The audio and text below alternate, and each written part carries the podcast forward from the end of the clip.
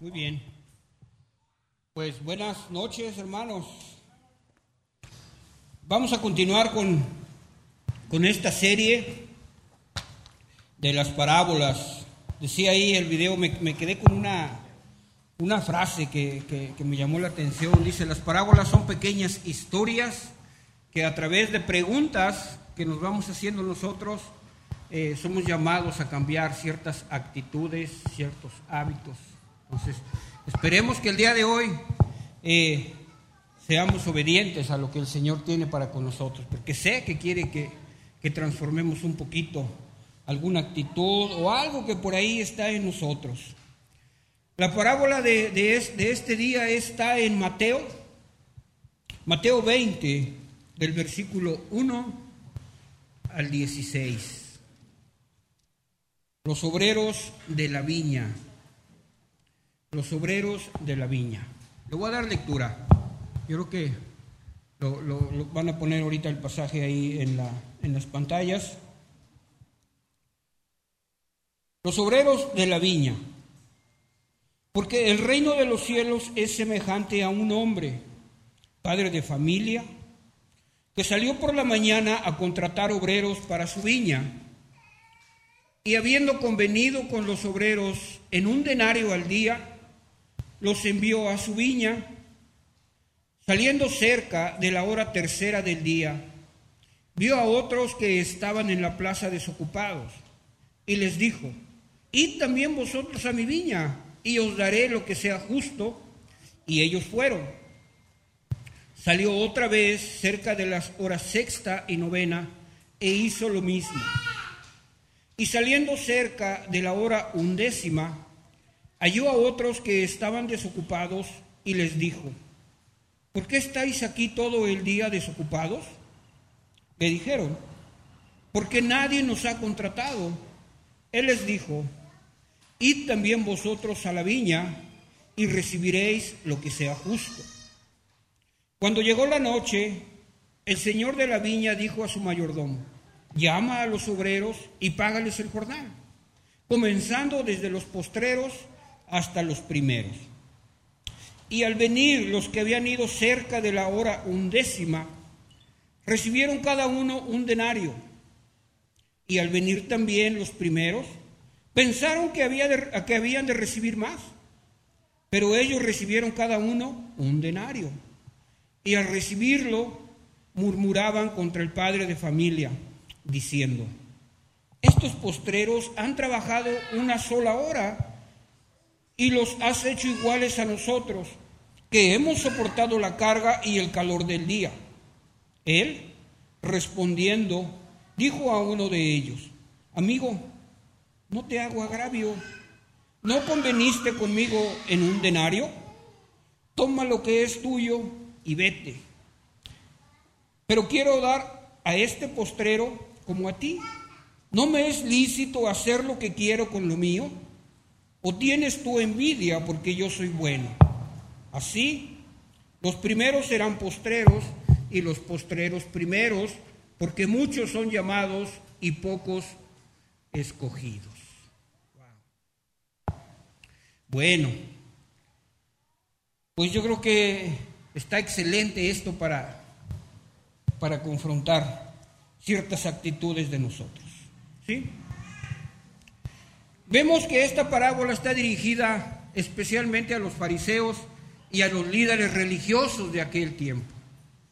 Estos fariseos y líderes religiosos consideraban que, que solo ellos eran capaces de, de recibir lo que es justo de parte de Dios. ¿Por qué? Porque confiaban en, la manera que ellos habían establecido eh, obedecer a Dios y servir a Dios. Ellos eh, hicieron muchos ritos y ellos los cumplían. Y de alguna manera ellos pensaban que esa era la, la única forma de agradar a Dios. Pero se les olvidaba realmente lo que es la gracia de Dios. ¿Sí? Ellos creían que por cumplir ciertas leyes merecían mejores bendiciones por encima de los demás. ¿Sí?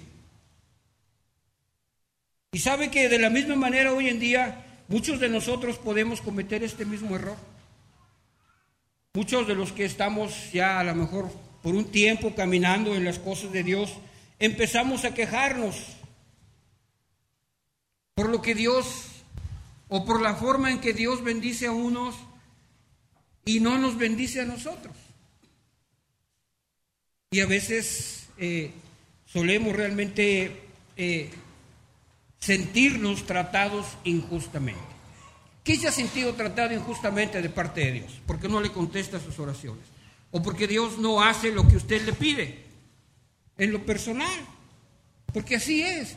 Llega un punto en nuestro caminar que creemos que, que merecemos realmente que Dios nos escuche y que Dios esté atento y, y haciendo lo que nosotros le estamos pidiendo. Al fin y al cabo estamos caminando bien. No estamos cometiendo pecados. Bueno, no tan grandes como otros, ¿eh? Porque sí pensamos algunas cosas. Pero a veces caemos en eso y así ellos. ¿Sí? Los trabajadores se quejaban porque se sintieron tratados injustamente los que habían sido contratados desde la mañana. Porque otros trabajadores que llegaron faltando solo una hora para que terminara el día recibieron lo mismo, ¿verdad? Un denario que era la paga que, se le, que recibía un, un obrero de aquel tiempo. ¿Sabe? ¿Usted ha usado alguna vez la palabra no es justo cuando se trata de las cosas de Dios? No es justo que me pase esto. ¿Por qué aquellas personas que ni siquiera conocen a Dios, que ni siquiera eh, caminan como yo camino tan recto y obedezco a Dios, ¿por qué me pasa esto a mí? O a veces con algún hermano aún dentro de la iglesia. No es justo que esto me pase a mí. ¿Sabe? Cuando, cuando empezamos a usar esta palabra, probablemente eh, estemos usando nuestra justicia, estemos midiendo con, con lo que nosotros creemos que es lo correcto y no con lo que Dios ha establecido. ¿sí? No es justo, decían ellos, porque ellos y yo no. Cuando caemos en esta actitud, dudamos de la justicia de Dios, cuando en realidad Dios nos ama igual. Dios nos ama igual y es bien difícil a veces entender esto. Se metió por ahí a la iglesia una, frase que decía que el, el, consentido de Dios, ¿verdad?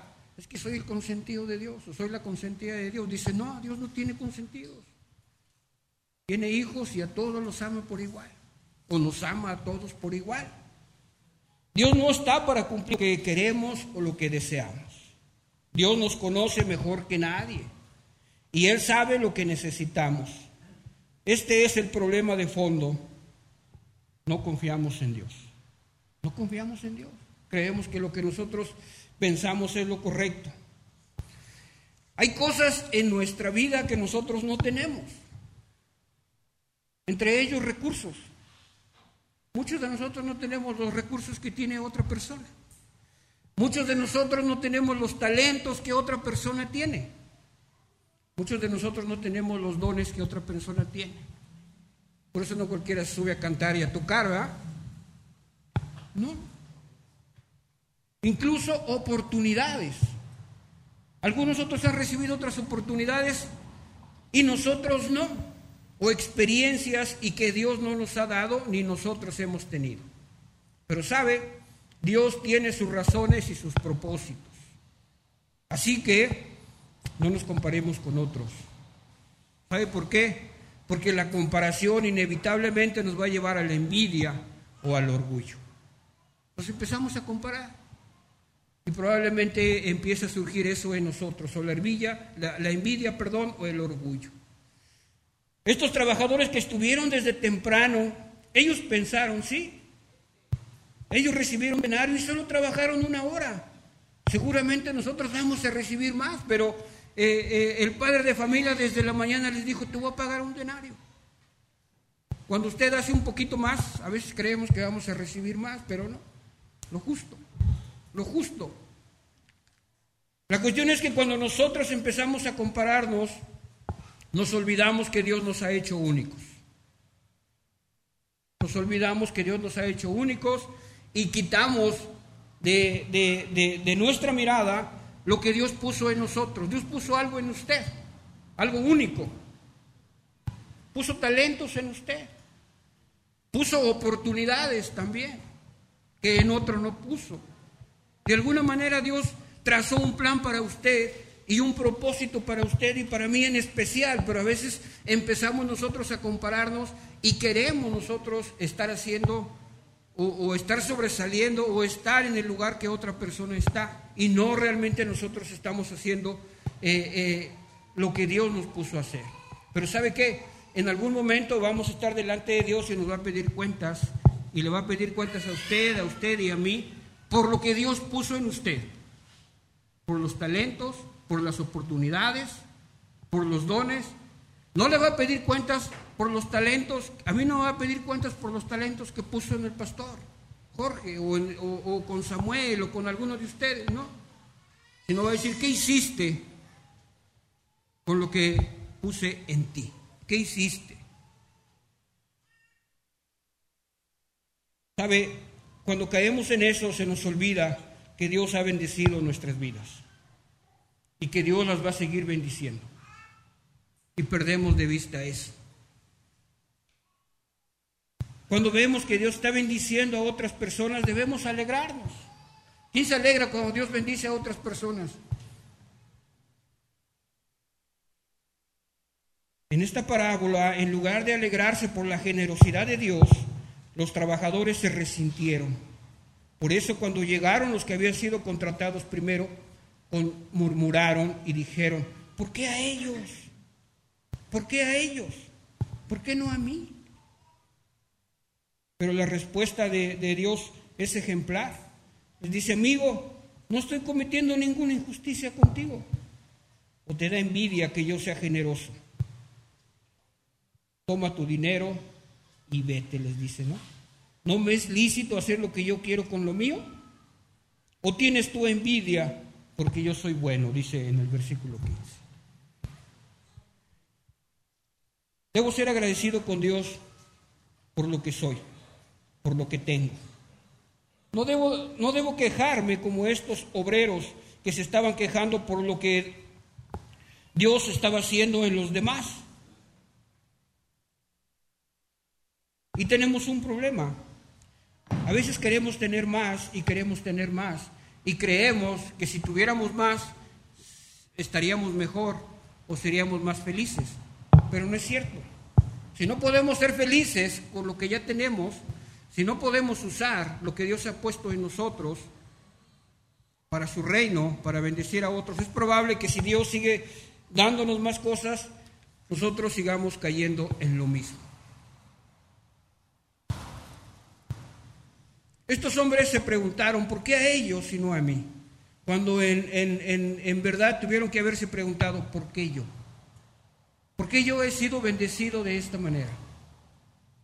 ¿Por qué Dios me está bendiciendo así? La envidia pregunta, ¿por qué ellos? ¿Por qué Él? ¿Por qué ella está en esta situación y yo estoy en una situación tan desventaja? ¿Por qué Él tiene esto? ¿Por qué Él tiene aquello? Cuando en, en verdad tuviéramos que estar preguntando, Dios, ¿Por qué me has bendecido tanto con lo que tengo? La envidia siempre dice, ¿por qué a los demás? La gratitud siempre dice, ¿por qué a mí, Señor? ¿Por qué a mí me has bendecido tanto? ¿Por qué a mí me has elegido para esto? Eso se llama gratitud. Bueno, pues vamos a pasar al, al tiempo de estudio en grupos. Hacemos, vamos a hacer grupos de cuatro, igual como hace ocho días y vamos ahí a, a, a estar contestando las, las preguntas del estudio. Tenemos 20 minutos, 20 minutillos.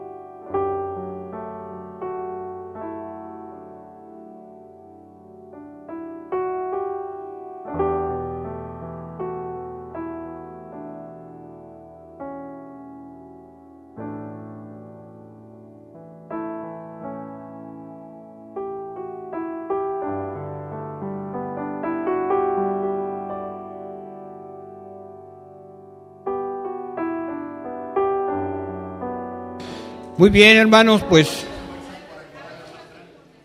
vamos a, volvernos a acomodar.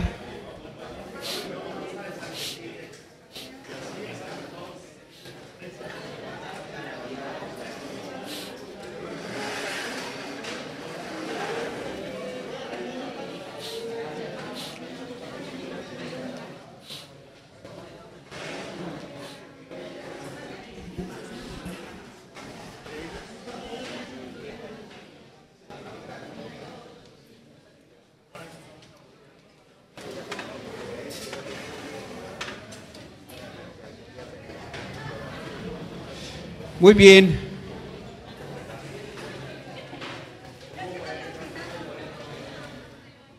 Los que aún no terminaron se lo pueden llevar de tarea porque la última parte de la aplicación también está muy, muy, muy buena. Bueno, pues vamos a escuchar tres testimonios, tres testimonios de, de alguien que quiera compartir con nosotros lo que, lo que Dios habló a su vida. ¿Sí? Entonces, si alguien tiene la voluntad de decir yo, yo quiero, o los escogemos, ¿verdad?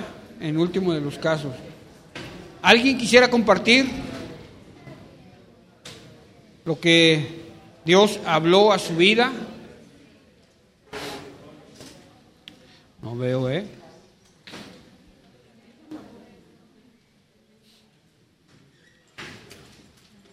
¿No? Sí, ¿verdad? El detector. Bueno, pues vamos a escoger, ¿qué les parece? Tres, nada más.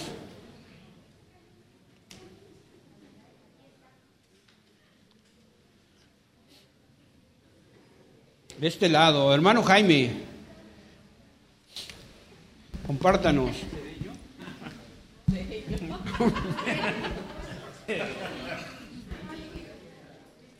No hay más. Este, yo creo que más que nada nos identificamos muchos de nosotros con esto. Eh, a veces, por ejemplo, en y esto se da más en el trabajo. Ando hablando físicamente más en el trabajo, ¿por qué? Porque a veces vemos que uno nos esforzamos más y otros como que ay andan en la hueva, ¿verdad? Pero y al final de cuentas pensamos que que pues deberían pagarnos un poquito más, pero al final de cuentas es siempre lo mismo, o sea, pensando de esa forma. Ahora pensando, yo creo que espiritualmente es, es debemos de ser más agradecidos todavía con Dios, porque él, lo que dice en el, en el de Gálatas, que él desde antes de que la fundación del mundo dice que él pensó en nosotros y él nos dio esa gracia que no nos merecíamos y aún a pesar de cómo somos en nuestra vida en relación con Él, pues aún así el Señor nos sigue perdonando y nos sigue dando la oportunidad de seguir adelante. Sí, muy bien. Hermano Jaime, muchas gracias. Por aquí, por este lado, alguien que no escoja yo. ¿No? ¿No hay un voluntario? Escogemos un voluntario a fuerzas.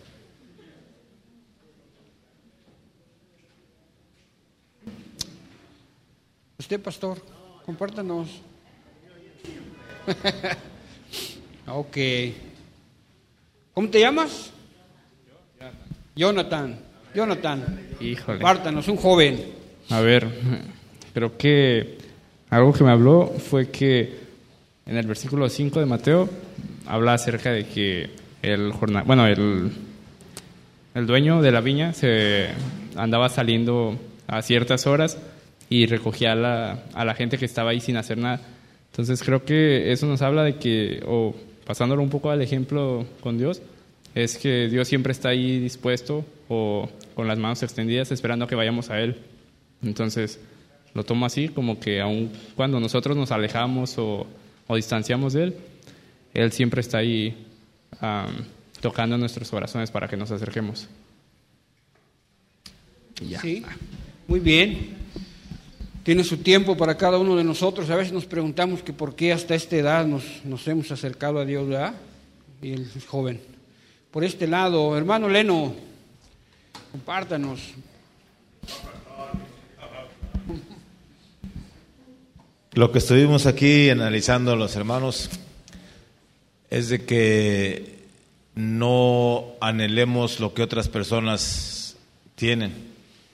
Y eso se va adquiriendo con, con, el, con el tiempo, con los años de decir, Dios me dio esto, lo disfruto y ya el, si el vecino tiene dos carros del año, pues que Dios lo bendiga. Yo sigo en mi bicicleta feliz, feliz ahí, condición sin gastar gasolina y entonces es algo que, que se disfruta, se disfruta mucho más que, que se anduviera en, en, entonces ahí vimos esa diferencia de que no de respetar lo que Dios nos da, disfrutarlo al máximo y eso sin verlo a, a los demás. Es lo que analizamos nosotros aquí en, en, el grupito. Muy bien. Gracias, Leno. Ok. Pues sí, realmente nos sacude este estudio, ¿no? En primer lugar, porque realmente debemos ver a Dios como, como el dueño absoluto y soberano de todas las cosas, hasta de nuestro tiempo y, y, de todo, pero a veces se nos olvida, ¿verdad? El otro punto es que viéndolo a Él como dueño absoluto de todo, eh, aprender a confiar en Él. Porque de repente se nos olvida y, y, queremos nosotros ayudarle, ¿verdad? Y la regamos. Debemos aprender a confiar en Él. ¿Por qué?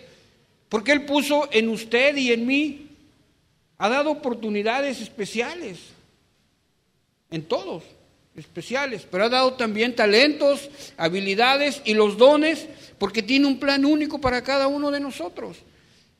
Y en ocasiones quitamos los ojos de lo que Dios quiere hacer a través de mí y queremos subirnos a cantar o, bueno, hacer otras cosas, ¿no? Y, ya no estamos haciendo lo que realmente Dios quiere que hagamos. Y el tercer punto es que si Dios confrontó, que ha confrontado nuestra vida, debemos cambiar esas actitudes que, que, que manifiestan envidia. Como decía Jaime, en el trabajo, en la iglesia, eh, eh, con los vecinos, no lo sé, ¿no? Es algo que va a estar ahí y nos va a desenfocar del plan que Dios tiene para nosotros y, y debemos realmente ser agradecidos, porque nos ha dado mucho a todos, más de lo que, mucho más de lo que realmente merecíamos. Y a veces se nos olvida por estar viendo lo que Dios está haciendo en otra persona y a través de otra persona y queremos nosotros eso. Y se nos olvida realmente ser agradecidos, ¿sí?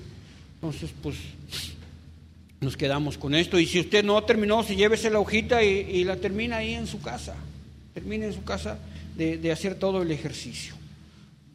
Ok, pues vamos a, vamos a preparar el diezmo, la ofrenda, si usted la trae.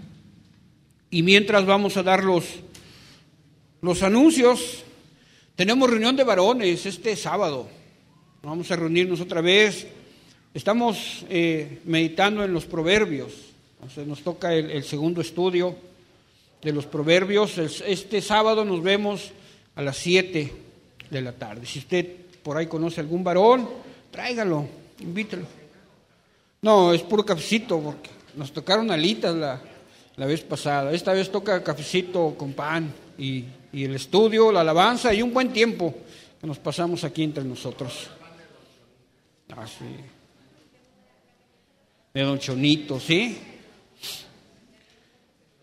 Y recuerde que también tenemos el, la cena para matrimonios, ¿sí? La va a ser el 12 de febrero a las 6 de la tarde. El costo es de, de 200 pesos por pareja, ¿sí? Puede anotarse usted con, con los sugieres. Y bueno, si eh, puede usted pasar a, a depositar su diezmo y su ofrenda, hermano.